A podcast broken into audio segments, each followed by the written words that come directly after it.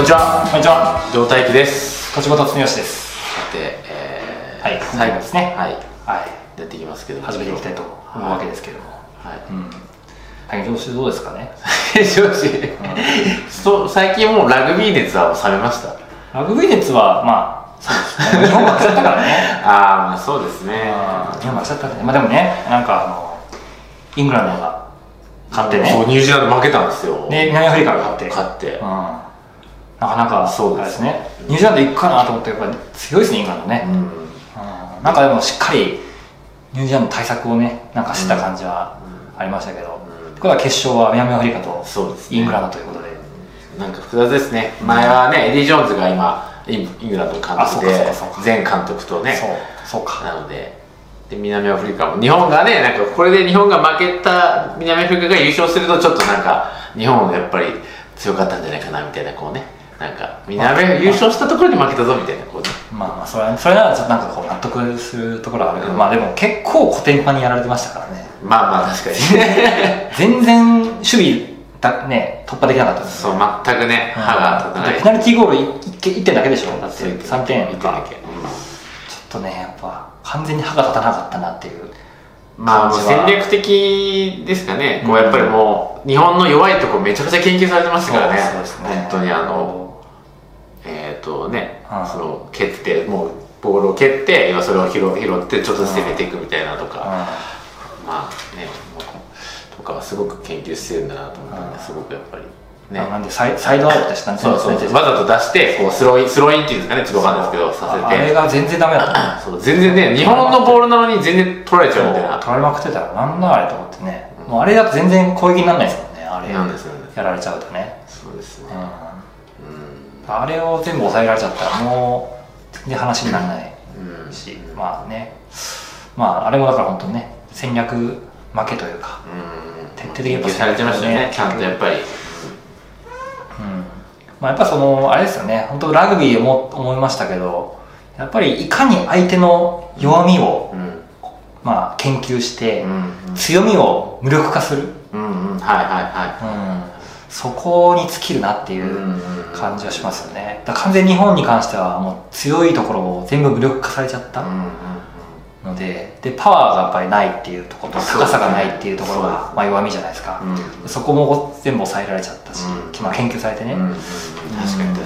そうですね。であとなんかあれですオフサイドギリギリで結構だからあれですよね。前にめちゃくちゃ来たじゃないですか南アフリカ、うんうん。だから横のこうなんていうかなそのパスもうん。全部取られちゃってたじゃないですか、だから、まあ、ああいうところも全部研究されてましたよね。そうですね。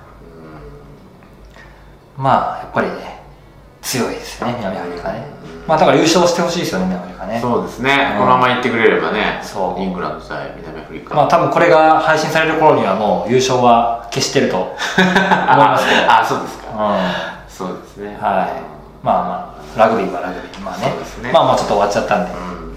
まあこれからラグビーの熱がどこまで続くか。これはあれですけど。まあここはにわかがにわかがにわかじゃない。かっていうね。そうですね。この瀬戸際ありますけどね。はい。まあにわかになることが多くて あのあるかとは思うんですけどそうですね。はい。まあなかなかまあそれはほとんどの人がそうそうだと思うんですけどね。そうですはい。ねうん。まあなかなか。まあにわかを繰り返してファンになっていきますからねああそうにわかにわかにわかを繰り返してだんだんファンになっていくってそういう考えもね確かに。うんそう。ですねそうそう。それがだから結局にわかをファンにできないと、うん。やっぱりそのスポーツっていうのはなかなかうん。発展できないので、はい。まあ、今回だからまずはねうん。あのマーケティング的に言うとまず市場を鳴らしてはいはいはい。なるほど。にわかファンを作ってこう市場を鳴らしてなるほであとはちゃんとフォローアップをしていきながらにわかファンをしっかり フォローアップね。フォローアップ。マーケティング的に言うとにわかファンをフォローアップして徐々に徐々にこうファンにしていくっていう。ここは本当マーケティングの見どころではあるんですよね。あとラグビー協会がはい。どうやってこうここねマーケティングをうまく、ね、はい。やっていくかっていうことですよね、はい。うん。ここにかかってるから。なるほど。なんかそんなつもりで喋ったわけじゃないけどすごいなんかマーケティングになっちゃいましたけどマーケティング。まあ確かにそうですはい。ねまあ、っていうところからですね、はい。ちょっと今日の本題。今日のはい本題に入りましょう。いければと思うんですけど。今日の本題は何でしたっけ？今日の本題は、はいえー経営者の仕事とは何かということで。そうですね。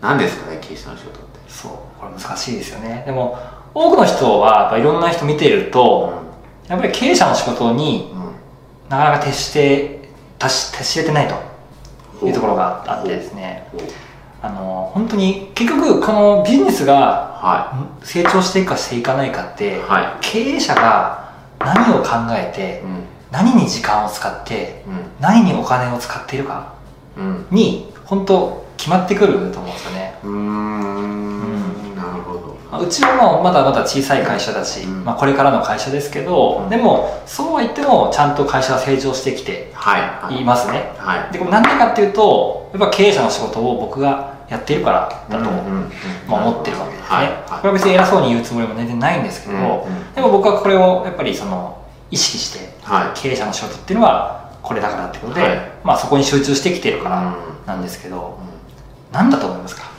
経営者の仕事って、経営者の仕事ですか？経営者が一番こうやらなきゃいけない仕事っていうか、うん、も最も重要な仕事ですね、ああ最も重要な仕事。なんだろうな決断することとかさ。おおはいなんかもうあれですね。正解がもう 別に。正解率が本当ですか？わかりました。アタック25で言ったらもう結構なアタッ25ねちょっと例えが分かりづらいけど。ク25だったら結構な今あ本当ですか？シェア取ってる感じの。あそうですか。ん。決断する。何枚いきます？何枚？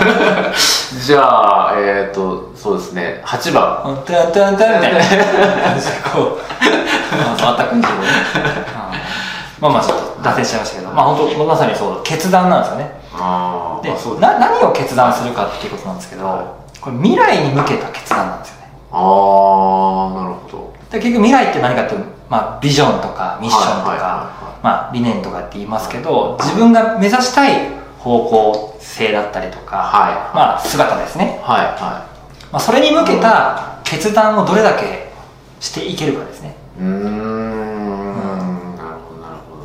もうちょっとこう専門家っぽく言うと、はい。戦略的な意思決定ですね。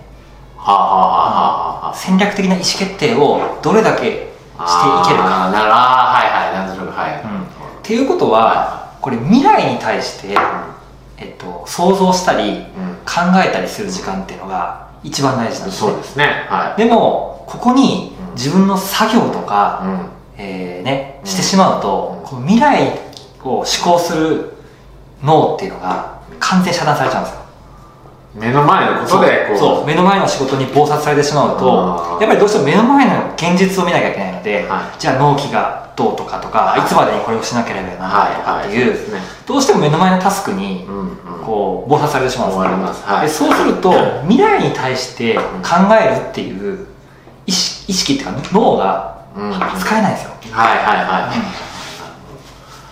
い、だからどうしてもやっぱりよく特にそのそういう業務を請け負っているような仕事例えば私業の先生とか、はいはい。えーね、歯科医師の方とか、えーお医者さんとか、うん、とそういう技術職の人ですよね、うんうんうん。で皆さんやっぱりプレイヤーでありながらうん。経営もしなければならないので、はい。そういう人は特になんですけどプレイヤーとして活動すればするほど未来に対してのうん思思考ってなかなかそっちにね意識がいかないんですよ。なるほどなるほど。でそうなってしまうとなかなか未来に対して戦略的な意思決定をしていくっていううんうんことってどうしてもどんどんどんどん後回しになってしまったり、はいはえーまあ、目の前の仕事に没殺されてしまって、いつの間にか時間が過ぎ去ってしまって、いうんうんで未来に対して何か、うんねえー時間を使うっていうことがうんどんどんどんどんおろそかになってしまっているんですね、うんそうするとビジネスどうしても、えー持続的に成長していくっていうことが難しくなってしまうんですよね、で確かに自分が営業活動したり自分が制作とか自分がね、プレイヤーとして何か業務をした方が、仕事は早く進むかもしれないですけど、はいはでも仕事が早く進むことっていうのはそもそもそれは、えー会社にとっては全然まあ良くなくてそれはスタッフに任せなきゃいけないはいはい。はいああなるほどいかに経営者がその未来に対する時間をうん。避けるかどうかが会社の未来の成長っていうのを、まあ本当にこう決めてるっていうか。うんうん。だから僕もある時からその時間を意識的にやっぱ取るようにしたりとか、うん。まあ、どうしても目の前のことでね、こう売り上げを作っていかないとか、うん。あー必死になってる時期ももちろんありましたけど、うん。そうはしそれは仕方ないので目の前のことやっていかなきゃいけないんですけど、うん。ある程度ちょっと落ち着くとやっぱり未来に対しての時間をどんどんどんどん捻出して、うん。そっちの時間の方がむしろ優先事項なので、うん。そっちをとにかく、まあ、使っていく。うん。うん。ためにも、うん。経営者自体が余裕がないとダメなんですよ。ああってないと、確かに僕みたいにね一時期そうでしたよ。険しかったでしょちょっと余裕がなかったわけですよ。ね。そう、まあ、それはもうめあの、うん。目近で見てたので、うん。分かると思うんですけど余裕がないと未来に対してなんか考えられないので、うん。だから経営者はいっぱいいっぱいになっちゃダメなんですよね、うん。絶対に余裕持っておかないとうん。未来に対してしっかりこう想像して、うん。ね、考えていくってことが、まあ、まずできない、うん。うん。うんはい。確かにそうですね。で実際僕の顧客の、まあ、あ方でも言ったんですけど、うん。どうしても時間が空くとなんか作業に意識を向けてしまうっていうかなんか手持ち無沙汰みたいな感じではいはい要は空いてる時間を作業に当ててしまったりする。んですよね。で自分がやった方が早いしどはい。まあ楽だから。は人に教えたりとか、いね、人に指示したりとかいってどうしてもなんか面倒くさいし、うん。手間がかかるしとかっていうので、なんとなく自分でやっちゃった方が早いことで自分でやってしまいがちなんですけどそこをやっぱり人に委託する。で自分の時間を空けてうん。未来に対してうん。どんな会社にしていくのかとか、うん。どんなことをこれから取り組んでいくのかとか、どうなりたいのかとかね、うん。そういう未来に対してのうん時間をどんどんどんどんこう捻出していくことで、うん会社の経営っていうのはどんどんどんどんあの良くなっていく。うん。で、もう本当に経営者はねその時間をう使っていくことですね。んなるほど。はい。なるほどね。確かにね。そうですね。うん。だから余裕を持たなきゃいけないんですよね、うん。経営者は特に。経営者は特に、うん。で結局そそこが会社の未来を担ってるって言ってももうほぼほぼあの過言ではないので、それぐらい経営者の経営者っていう自覚をも、持つんであればやっぱり未来に対しての時間をとにかくどんどんどんどうん。ん作っていく、でどんどんどんどん決めていく。これの繰り返しかなとうん。思いますね。うん。なるほど。はい。だからその伊藤君にうちは僕はねだいぶ仕事を振って任せてると思うんですけどはやっぱこうやってやっぱりうまくこうねマネージャーとの関係っていうのをうまく作ることによって会社っていうのはやっぱりうん。存続しっかりできるしうんちゃんと成長していくことができるうん。とまあ思ってるわけですね。うん。はい。なるほどね。でもなんか逆に僕はまあそういう立場ですけどこう言ってくれてるからいいのはありますね。マネージャーから言うと。そうそう。そういうことを考えてるって言ってくれることがやっぱり一番だから僕がやってるんだっていう分かりますけどねね。僕からすると、うん。その辺だからちゃんとその会社の中でもねそう自分の役割うんをうん。お互いちゃんと認識して、うん。そうですね。ここになってるんだっていうね、まあそこで責任感もまあそうですね。し。は自分が何をすべきかっていうことも、うん。まあそこでね、いうん。まあ、あじゃあここは社長がややらなきゃいけないなとかいやここは自分でできるなとかっていうね。そこの、ね、部分もね、うん。判断していけるようになるので、はい。そうですね。なんかそれはすごく。そうですね、はい。一緒に働い。ですよね、うん。っていう感じでね、まあ、ちょっとこれ見ていただいてる方でねちょっとこう思い当たる部分とかある方はですね、ぜひあのーまあそれやるためにはやっぱり自分の業務をしっかり回してくれるスタッフやパートナーの存在っていうのは、あの欠かせないのであのー、まあ、個人事業である程度ねうん。お金を稼げているけれどもなんかこう自由になっていないとか、収入がコントロールできていないとかっていう方は、やっぱりその仕組み化をしていくとか、組織化をしていって、はい。どんどんどんどんスタッフにこう人、まあ、仕事を任せていって、うん。で自分は未来に対してのこう決断とかね、うん。戦略をえー決めていくっていうことを、うん。まあ、やっていかないといけないうん。ことですね。はい。はい。まあ、ぜひなんはい。か質問とかね、ちょっと聞いてみたいなっていうことがありましたら、ぜひあのコメントとか、はい。あのメッセージとかあの自由にいただけたらなと、はい。えー思いますので、はい。では今日はですね経営者の仕事は何かという話をさせていただきました、はい。ありどうも最後まで聞いていただきましてありがとうございました。がとうございました